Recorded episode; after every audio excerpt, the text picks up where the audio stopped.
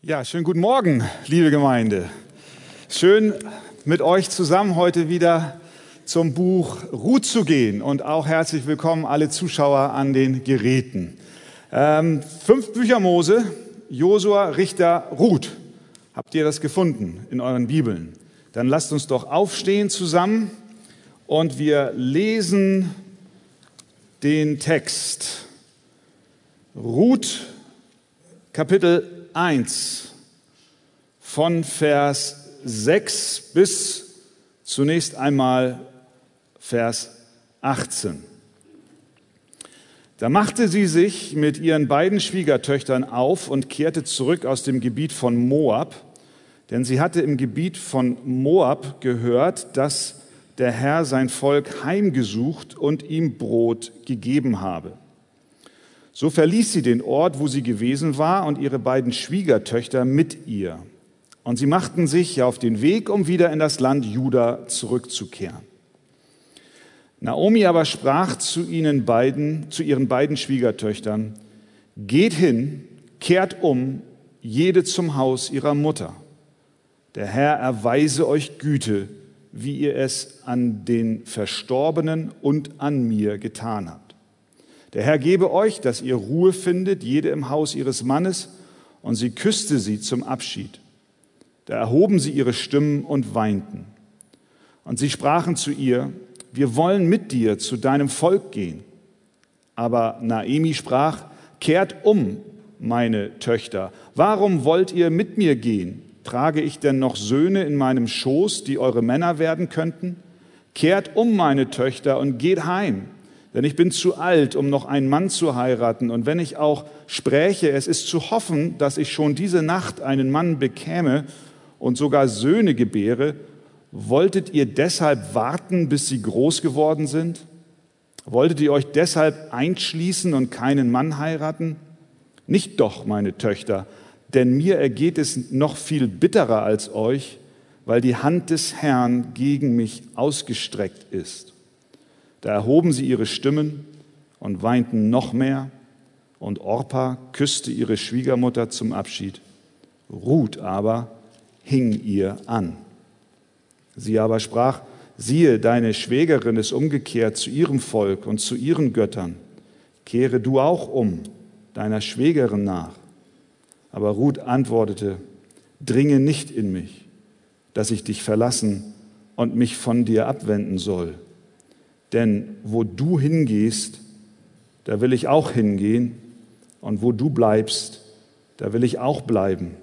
Dein Volk ist mein Volk und dein Gott ist mein Gott. Wo du stirbst, da sterbe auch ich und dort will ich begraben werden. Der Herr tue mir dies und das und noch mehr, wenn nicht der Tod allein uns scheiden soll. Als sie nun sah, dass sie sich fest vorgenommen hatte, mit ihr zu gehen, ließ sie davon ab ihr zuzureden. Amen. Nehmt doch gerne Platz. Das Buch Ruth, wir haben es am letzten Sonntag gehört, erzählt die Geschichte einer ganz gewöhnlichen Familie in Israel. Die lebten zu der Zeit der Richter, eine Zeit, in der sehr viel Durcheinander im Land herrschte. Es war die Zeit, nachdem Josua gestorben war und Gott dem Volk Israel Richter als Leiter setzte. Und es war immer so ein Auf und Ab. Eine Zeit lang ging es relativ gut, dann fiel das Volk von Gott ab. Gott sandte Gericht. Sie taten Buße. Gott gab ihnen einen neuen Richter. Es ging wieder einigermaßen gut, dann fiel das Volk wieder ab. Gott antwortete mit Gericht. Sie taten Buße. Gott gab einen neuen Richter in der Summe ein Auf und Ab, aber Tendenz nach unten. Und inmitten dieser chaotischen Zeit stellt uns die Bibel eine Familie vor. Sie zoomt ran, zeigt uns ein Detail. Und diese Familie ist die von Elimelech, Vater zweier Söhne, Ehefrau Naemi. Sie lebten in Bethlehem, eine Hungersnot kam über das Land. Elimelech fragte sich, was kann ich als verantwortungsbewusster Vater tun, um meine Familie durch die Not hindurchzuführen? Vielleicht auch in Absprache mit seiner Frau, gewiss haben sie darüber ausgetauscht, entschieden sie sich, Bethlehem, Judäa, das gelobte Land zu verlassen. Dies ist in sich menschlich nachvollziehbar und wir wissen auch heute, dass wir Fluchtbewegungen haben aufgrund von Hungersnöten. Aber hier war eine geistliche, tiefere Bedeutung vorhanden, nämlich Elimelech wandte sich den Verheißungen Gottes, dass er sein Volk in seinem Land nähren und segnen will, ab. Und es war ein Akt des Unglaubens, des Misstrauens Gottes gegenüber. Zu allem dem ging er dann noch nach Moab, dem Land der Feinde Israels. Und dort blieb er auch noch eine lange Zeit, mindestens zehn Jahre. Und sie verheirateten ihre beiden Söhne mit Moabiterinnen, was aus Gottes Sicht eine große Sünde war, denn die Moabiter waren nicht Anbeter des einen wahren Gottes, sondern sie hatten viele Götter und Götzen. Und dort nun in Moab stirbt Elimelech und zu all dem auch noch die beiden Söhne. Zurück bleibt Naemi. Ohne Mann, ohne Kinder, allein in Moab, dem Land, von dem sie sich so viel erhoffte. Doch nun war dieses nicht mehr der Ort, an dem sie länger leben wollte. Sie sah dort keine Zukunft, hörte, dass Gott Bethlehem wieder segnete und dort Brot vorhanden war und sie sagte, meine Hoffnungen hier in Moab sind zerbrochen. Der Weg, den sie aus dem Land Gottes hinfort einschlug, hin zur Welt, hat sie schließlich nicht befriedigt, sondern hat sie zu einem Scherbenhaufen geführt. Alles fort. So geht es auch heute manch einem Kind Gottes, das sich auf dem Weg weg von Gott begibt. Weil es scheint, dass die Wiese auf der anderen Seite des Zaunes grüner sei und man dort mehr Nahrung erwartet, aber sättigen tut es uns letztlich nicht.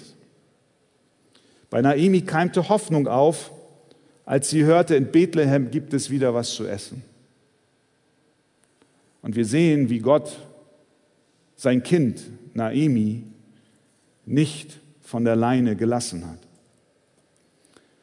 Sie machte sich auf und kehrte zurück in ihre Heimat, wo sie hingehört.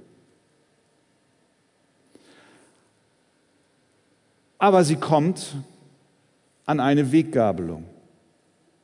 Sie war entschlossen, nach Judäa zu gehen, aber was mit den beiden Schwiegertöchtern, Orpa und Ruth?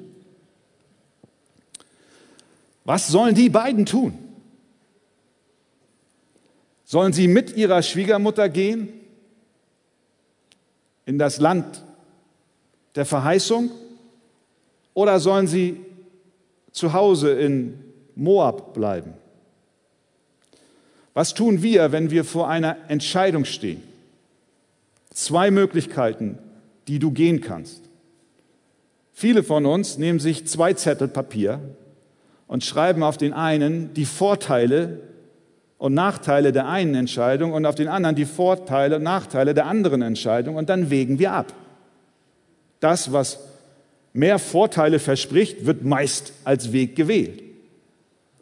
Nehmen wir uns mal so im Geiste so ein Zettel vor und überlegen mal, was für Vorteile hatte es denn, wenn die beiden sich entscheiden, mit der Naomi zu gehen. Nun, zum einen haben sie weiterhin Gemeinschaft mit ihrer Schwiegermutter. Sie lassen sie nicht allein zurück, sondern drücken aus, wir lieben dich, wir sind bei dir. Ein anderer Vorteil ist, dass sie sich die Abschiedstränen sparen können. Denn sie sind ja jetzt dabei und gehen mit ihr mit. Und da hört auch schon langsam die Liste der Vorteile auf.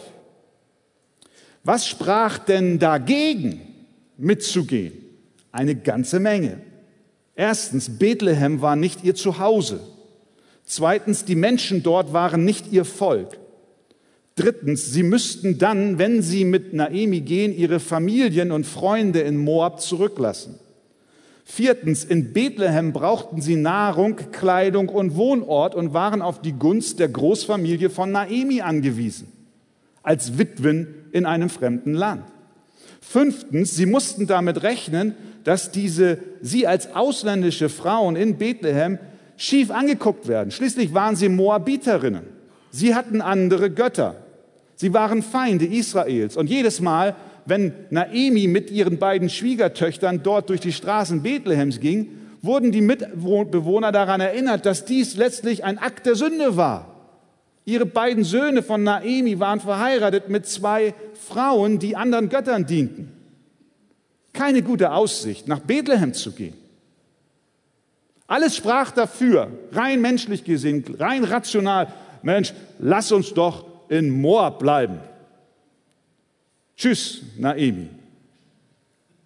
Und so dachte Naemi offensichtlich auch. Es ist besser für euch, wenn ihr in Moab bleibt. Bleibt doch da. Also sagt sie Vers 8, geht hin, kehrt um, jede zum Haus ihrer Mutter. Der Herr erweise euch Güte, wie ihr es an den Verstorbenen und an mir getan habt. Der Herr gebe euch, dass ihr Ruhe findet, jede im Haus ihres Mannes. Kehrt zurück. Menschlich gesehen war es tatsächlich für alle besser, dass Orpa und Ruth in Moab bleiben. Und sie küssten sich zum Abschied, Vers 9, und sie erhoben ihre Stimme und weinten. Die beiden Töchter rangen noch einen Augenblick, eine endgültige Entscheidung zu treffen. Erst sagten sie nein, nein. In den nächsten Versen gibt es dann noch eine gute Argumentationskette. Die Naimi sagt nochmal, bittet, kehrt um. Und Vers 14 dann, da erhoben sie ihre Stimme noch einmal und weinten noch mehr. Und Orpa küsste ihre Schwiegermutter zum Abschied. Orpa kehrt zurück nach Moab. Sie entscheidet sich für den Weg der Welt. Gewiss liebte sie ihre Schwiegermutter, was ihre Tränen des Abschiedes auch zum Ausdruck bringen, aber dennoch siegte für sie die menschliche Vernunft. Sie meinte, es sei der bessere Weg zurückzugehen, denn die Wahrscheinlichkeit, in Moab einen neuen Mann zu finden und ein glücklicheres Leben zu führen als in Bethlehem, war aus ihrer Sicht viel größer, als sich an Naemi zu hängen und ins Ungewisse zu marschieren. Und ich glaube, wenn wir mal ehrlich sind, hätten wir vielleicht nicht auch so entschieden?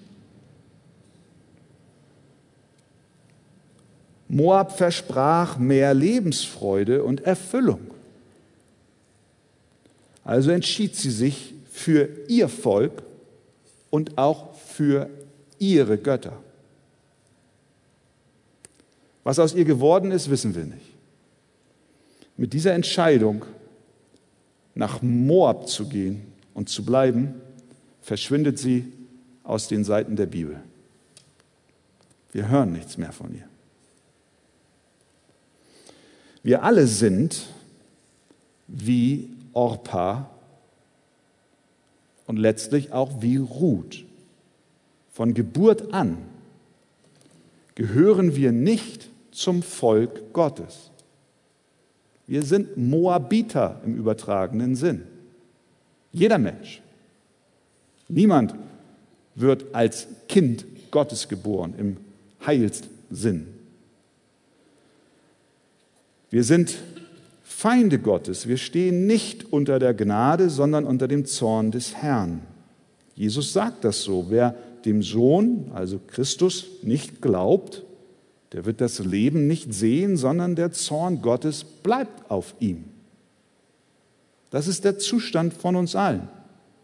Nicht anders als für Orpa und auch für Ruth, nicht zugehörig zum Volk Gottes. Das gilt übrigens auch für Kinder aus christlichen Elternhäusern.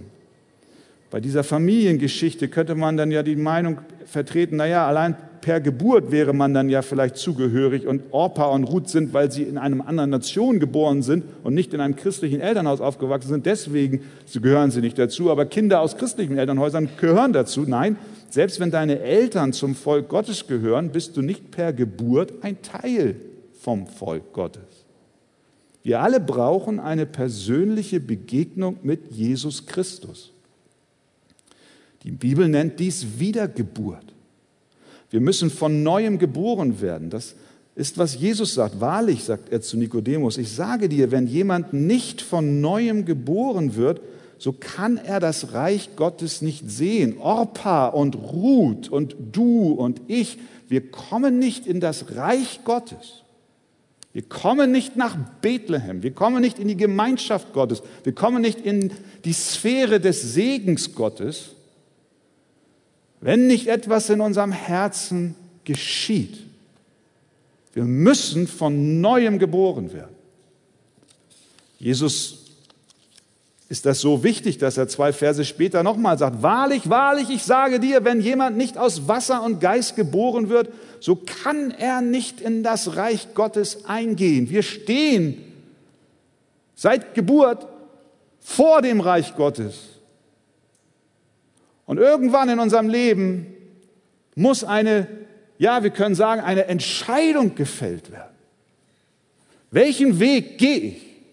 Gehe ich nach Moab oder bin ich bereit, alles aufzugeben und nach Judäa zu gehen? So wie Orpa und Ruth führt Gott uns an Weggabelung. Das ist der Punkt, an dem wir uns entscheiden müssen. Welchen Weg schlage ich ein? Wir können mit Orpa sagen, Sicherheit ist mir wichtiger als nach Israel zu gehen. Die Familie, die Karriere, mein Wohlstand, mein Ansehen, meine Sünden, mein Egoismus, mein, mein ich, meine Ich-Bezogenheit. Das alles ist mir bedeutsamer als der lebendige Gott. Und ja, vielleicht hat Orpa ihr Glück auf Erden auch gefunden. Das kann sein. Ja, das kann sein. Wir wissen es nicht. Aber es ist gut möglich, dass sie zurückging, einen wunderschönen Mann fand, glückliche Kinder gebar, ein riesiges Anwesen hatte. I don't know. Aber ist es das, worauf es ankommt? Am Ende des Tages wird sie genau wie alle anderen Menschen auch vor Gott erscheinen müssen und für ihre Sünden Rechenschaft ablegen müssen. Und dann interessiert nicht mehr, wie erfolgreich und angesehen und reich und, und geliebt sie auf Erden war. Sondern dann heißt es, Orpa, wer zahlt für deine Schuld? Wer zahlt den Preis für deine Sünden? Und wenn Orpa dann nicht sagen kann, ich habe Gott geglaubt. Ich habe alles hinter mir gelassen und mein Vertrauen auf den lebendigen Gott gesetzt, dann wird sie in der Ewigkeit zergehen. Eins bedachte sie nicht, zurück nach Moab bedeutet keine lebendige Beziehung zum Herrn zu haben. Sie wählte, was sie mit ihren physischen Augen sah und hatte keinen Blick des Glaubens. Viele Menschen handeln so. Sie ziehen Moab vor, bedeutet aber dann in der Konsequenz nicht unter der Gnade und Vergebung Gottes zu leben, Stattdessen müssen wir dann eines Tages vor dem gerechten Herrn und Richter der Welt erscheinen und haben niemanden, der uns beisteht. Was tat Ruth? Vers 14. Ruth aber hing ihr an.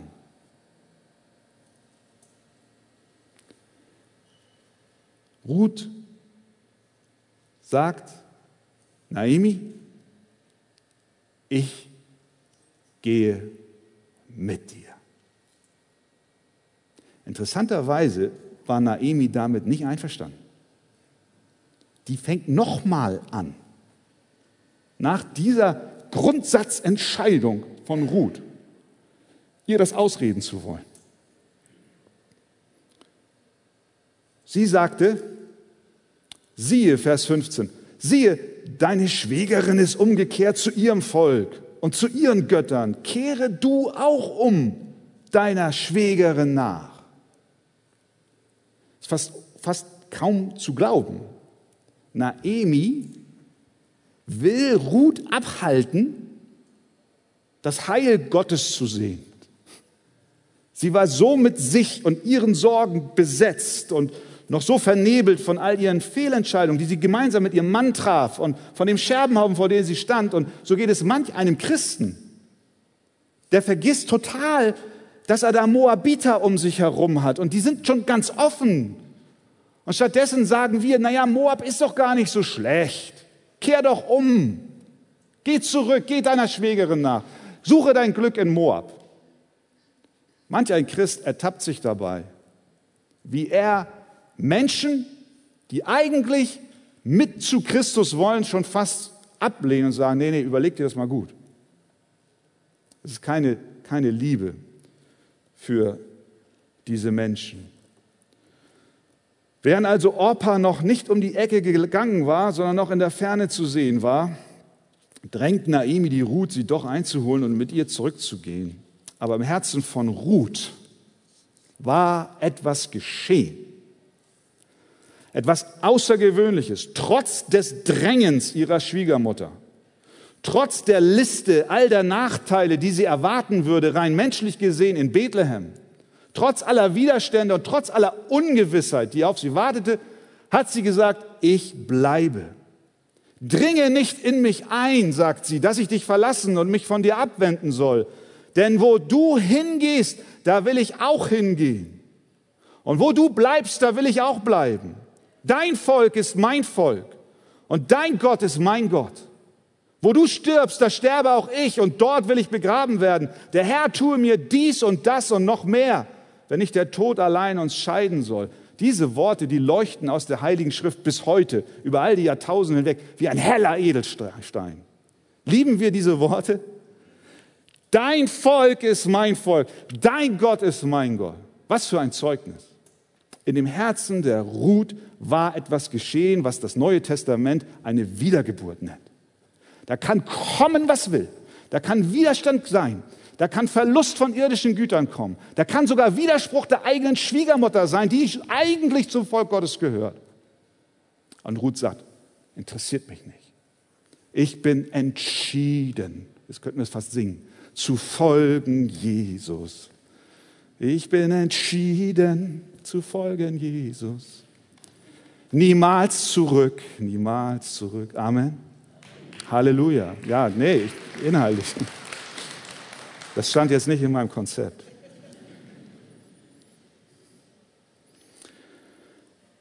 Für Ruth war es ja viel mehr als nur ein Umzug von Moab nach Israel.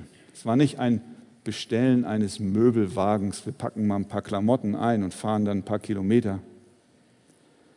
Es war nicht ein Kurztrip, sondern eine endgültige Lebensentscheidung. Sie hing sich an Naemi mit ihrem ganzen Sein. Sie ging einen Bund ein die Worte, die sie benutzt, die hier zum Ausdruck kommen, Vers 14, ruht aber hing ihr an, ist ein Ausdruck eines Bundes, den sie schließt. Auch alles andere, was sie dazu sagt. Sie machte ein Versprechen, wie wir es von Hochzeiten kennen. Sie verband sich mit Naemi und schwor Treue in guten wie in schlechten Zeiten, bis dass der Tod sie scheidet. Aber mehr noch, mit diesem Treuegelübde, und das ist das Entscheidende, verband sie sich nicht allein mit Naemi, ihrer Schwiegermutter, sondern sie verband sich mit dem lebendigen Gott. Sie gelobte, dein Gott ist mein Gott. Mit anderen Worten, ich lasse alle Götter und Götzen Moabs hinter mir. Ich lasse meine Familie und mein Land zurück. Ich gebe alles auf und hänge mich an dich, Naomi, und ich hänge mich vor allem an, an den wahren, lebendigen Gott. Damit nahm sie Abschied von Orpa, von aller Vertrautheit und von allem, was ihr Sicherheit bedeutete. Sie wählte eine ungewisse Zukunft. Sie entschied sich für ein Leben als Witwe in einem Land, in dem niemand sie kannte. Gottes Gnade rief nach ihr und zog sie aus dem wilden Meer. Sie hörte den Ruf des Herrn und ließ alles los und vertraute, dass Gott allein sie führen wird. Was für ein Bild von einer Wiedergeburt. Der Weg, den wir einschlagen, wenn wir sagen, Herr, ich will dir glauben, ich will dir vertrauen, dieser Weg, der führt in eine menschlich ungewisse Zukunft. Wir wissen nicht, wie die Familie, wie deine Familie reagieren wird. Wir wissen nicht, was die Arbeitskollegen machen. Manch einer hat seinen Beruf verloren, weil er aus ethisch-moralischen Gründen nicht mehr das mitmachen konnte, was er bisher gemacht hat. Manch einer wurde verfolgt um seines Glaubens willen. Manch einer wurde ein Märtyrer um seines Glaubens willen. Der Weg mit Christus ist sehr, sehr ungewiss. Aber er führt zwangsläufig immer zum Kreuz. Und wir werden zum Kreuz geführt. Und der Weg in das Reich Gottes geht über das Kreuz, wo wir alles ablegen müssen. Alles lege ich ab bei Jesus. Alles. Ich halte nichts mehr fest. Das ist das Evangelium. Und ich vertraue darauf, dass Jesus Christus mich versorgen wird mit meinem ewigen Heil, mit Vergebung meiner Schuld. Und ich lass los, ich lass los. Du darfst auch loslassen. Und wir müssen das als Christen auch immer wieder neu lernen. Lass los. Lass das los, was dich belastet. Lass los, was dich, dir so viel wert ist.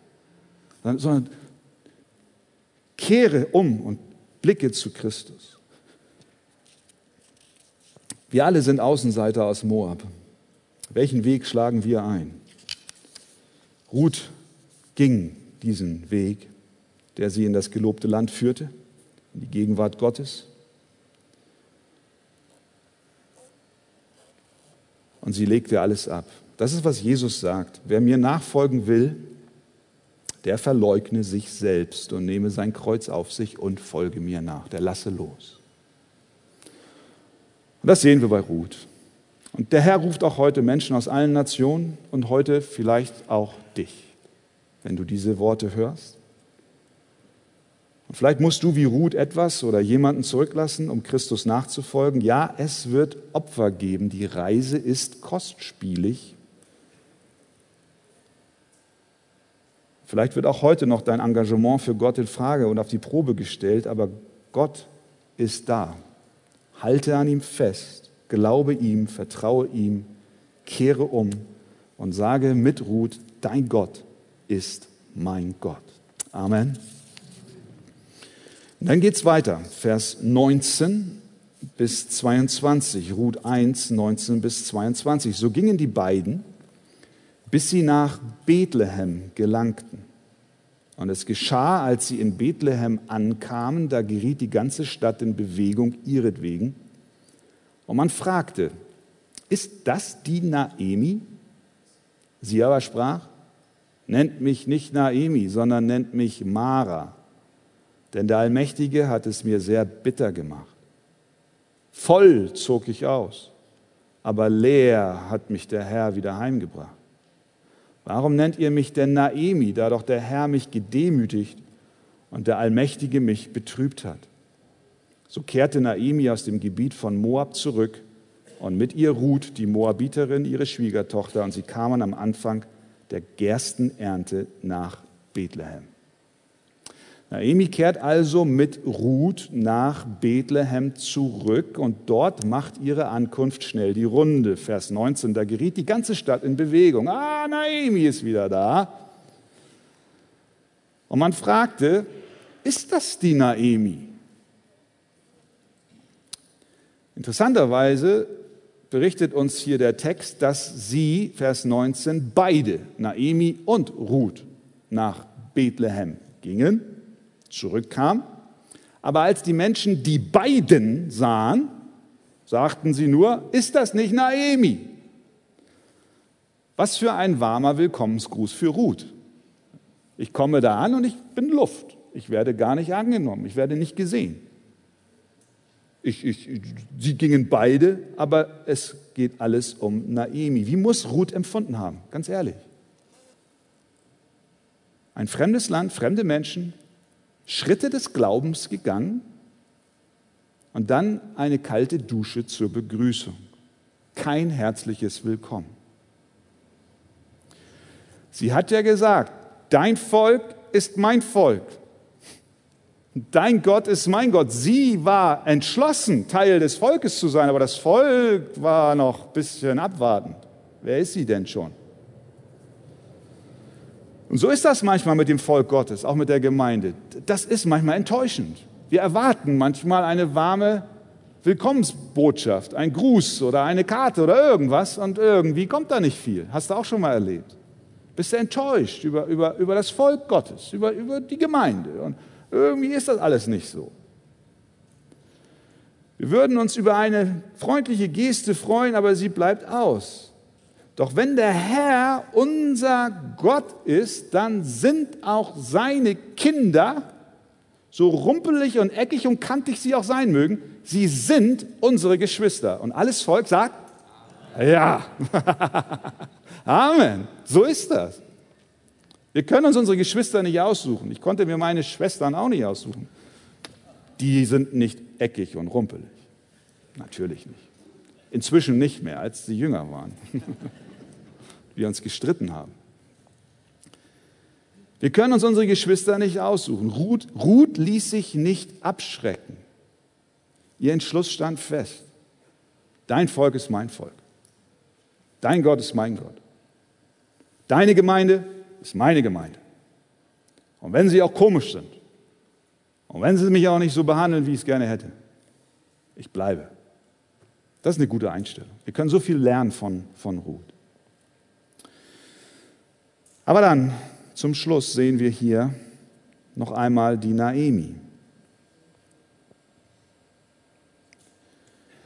Sie aber sprach, als sie begrüßt wurde in der Stadt, gesagt wurde, ist das nicht die Naimi? Sie sprach, nennt mich nicht Naimi, sondern nennt mich Mara. Denn der Allmächtige hat es mit mir sehr bitter gemacht. Voll zog ich aus, aber leer hat mich der Herr wieder heimgebracht. Warum nennt ihr mich denn Naemi, da doch der Herr mich gedemütigt und der Allmächtige mich betrübt hat? Naemi bedeutet lieblich. Mara bedeutet bitter. Nennt mich nicht mehr lieblich, nennt mich bitter. Ihr war bewusst, ich hatte einen Ehemann, ich hatte Kinder, ich hatte eine Zukunft, ich hatte Hoffnungen, ich hatte Träume, voll zog ich aus, obwohl sie damals das nicht als Fülle empfunden hat, weil sie wollte noch mehr Fülle. Voll zog ich aus, leer kehre ich zurück. Und jetzt, ihr Lieben, bin ich nicht mehr lieblich, sondern ich bin bitter. Und ihren elenden Zustand schiebt sie Gott zu. Der Herr hat mich gedemütigt und der Allmächtige hat mich betrübt. Ja, und da ist ja auch was Wahres dran.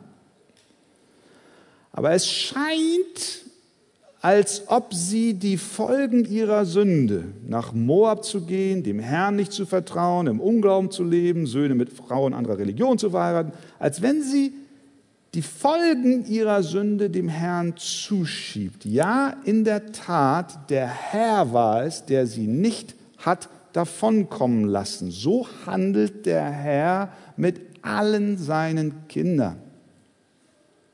Bist du ein Kind Gottes und machst dich auf Wegen fernab von ihm, dann kannst du dir so sicher sein wie das Amen in der Kirche. Gott heftet sich an deine Fersen und er lässt dich nicht los. Er verfolgt dich. Er verfolgt seine Kinder. Denn wen der Herr lieb hat, den züchtigt er. Und er schlägt jeden Sohn, den er annimmt. Er erzieht seine Kinder, er bringt sie zurecht, er züchtigt sie, aber er zerstört sie nicht. Er liebt sie und bringt sie zurück auf den rechten Weg. Denn wen der Herr liebt, Sprüche 3,12, den weist er zurecht und hat doch Wohlgefallen an ihm wie ein Vater am Sohn. Dieser Prozess der Zurechtweisung fühlt sich nicht lieblich, sondern bitter an. Nenn mich nicht lieblich, es ist bitter. Hat Naemi erkannt, dass sie Verantwortung für ihre Lage trägt und dass die Zucht des Herrn nur gut gemeint ist? Viele von uns kennen das. Wenn sich die Umstände in unserem Leben verdunkeln, dann schieben wir dies Gott in die Schuhe.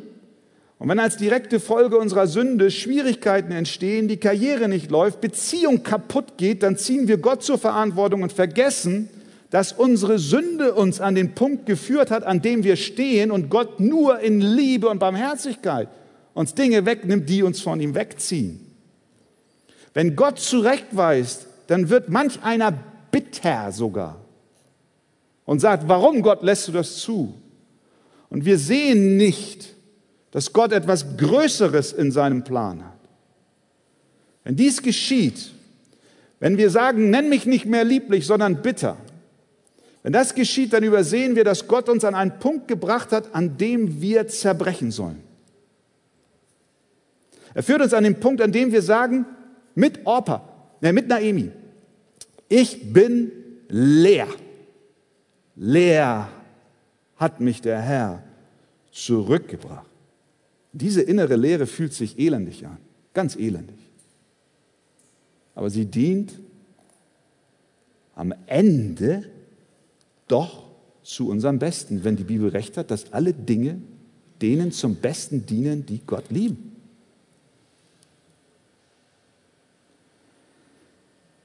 Denn ohne ihre innere Lehre wäre Naemi vermutlich niemals nach Hause zurückgekehrt. Wenn Gott ihr den Segen nicht genommen hätte, wäre sie in Moab gestorben. Denn es hätte keine Veranlassung für sie gegeben, zurückzukehren. Sie hätte Moab nicht verlassen, wäre nicht in das verheißene Land gegangen, sie wäre dort geblieben, sie hätte nicht den Segen erfahren, den Gott für sie vorgesehen hat. Und sie hätte nicht die Rolle eingenommen, die sie in der Heilsgeschichte einnehmen sollte, nämlich als eine Schlüsselperson, die als Schwiegermutter von Ruth Ruth in das Volk Gottes hineinbrachte, obwohl sie es gar nicht vorhatte. Und diese Ruth zur Stammesmutter von David und von Jesus Christus wird. Doch als Naemi nach Bethlehem zurückkehrte, war sie noch so sehr mit ihrem großen Verlust beschäftigt, dass sie noch nicht erkannte, welch ein Werkzeug sie letztlich in der Hand des allmächtigen Gottes war. Denn durch ihre krummen Wege wurde Ruth ebenso eine, eben ein Vorfahren unseres Herrn. Manchmal, ihr Lieben, das ist, was wir lernen können. Manchmal nimmt Gott uns Dinge. Der Weg mit Jesus ist nicht einer in Wohlstand und Glück auf Erden und, und, und Gesundheit. Das verspricht uns Gott nicht. Manchmal nimmt er uns sogar was. Dinge, die uns wertvoll sind. Vielleicht sind es Dinge, die das Potenzial haben, uns zur Sünde zu verführen. Aus Liebe nimmt er es uns. Weil sie uns von ihm wegbringen, nimmt der Herr uns Dinge. Manchmal nimmt er uns auch Dinge, die an und für sich gut sind. Und wir verstehen das gar nicht und es ist bitter. Aber er tut es, damit wir lernen, dass wir, dass er unser Alles sein will. Dass wir in unserer Schwachheit erkennen, dass wir seine Gnade brauchen. Wie immer es auch sein mag. Er bringt uns diese Verluste oder Schwierigkeiten oder Probleme nicht, weil er uns hasst und uns bedrängen will oder Rache für unsere Sünde übt. Nein, unsere Sünden haben, hat Jesus Christus am Kreuz getragen. Wenn wir die Kinder Gottes sind, dann liebt er uns durch und durch. Und wenn er etwas nimmt, dann nur, um uns etwas Besseres zu geben. Etwas Besseres.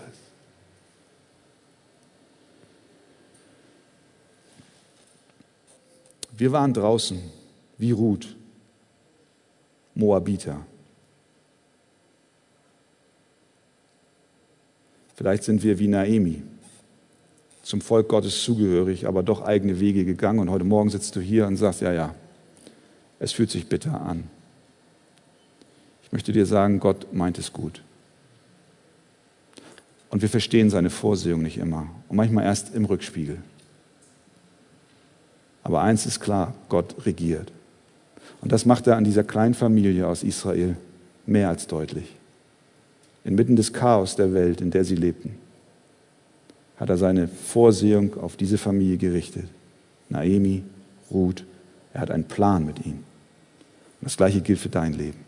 Du bist ein Kind Gottes, du verstehst die Welt nicht. Du hältst an Dingen fest und es tut so weh, dass sie dir genommen werden. Die Botschaft ist, Gott regiert. Er ist in Kontrolle. Seine Vorsehung ist da, seine Liebe ist auf dich gerichtet. Deine Sünden hat Christus getragen. Vertrau ihm. Und wenn du auf Abwägen bist, mein lieber Bruder, liebe Schwester, wo immer du bist, wenn du auf Abwägen bist, dann kehr um. Kehr um zu Christus. Und wenn du heute vor dieser Entscheidung stehst, nach Moab zu gehen oder nach Kanaan, dann handle nicht wie Orpa, sondern sag, Herr, ich möchte ein Bekenntnis ablegen. Du bist mein Gott und deine Kinder sind mein Volk. Möge Gott uns helfen. Amen.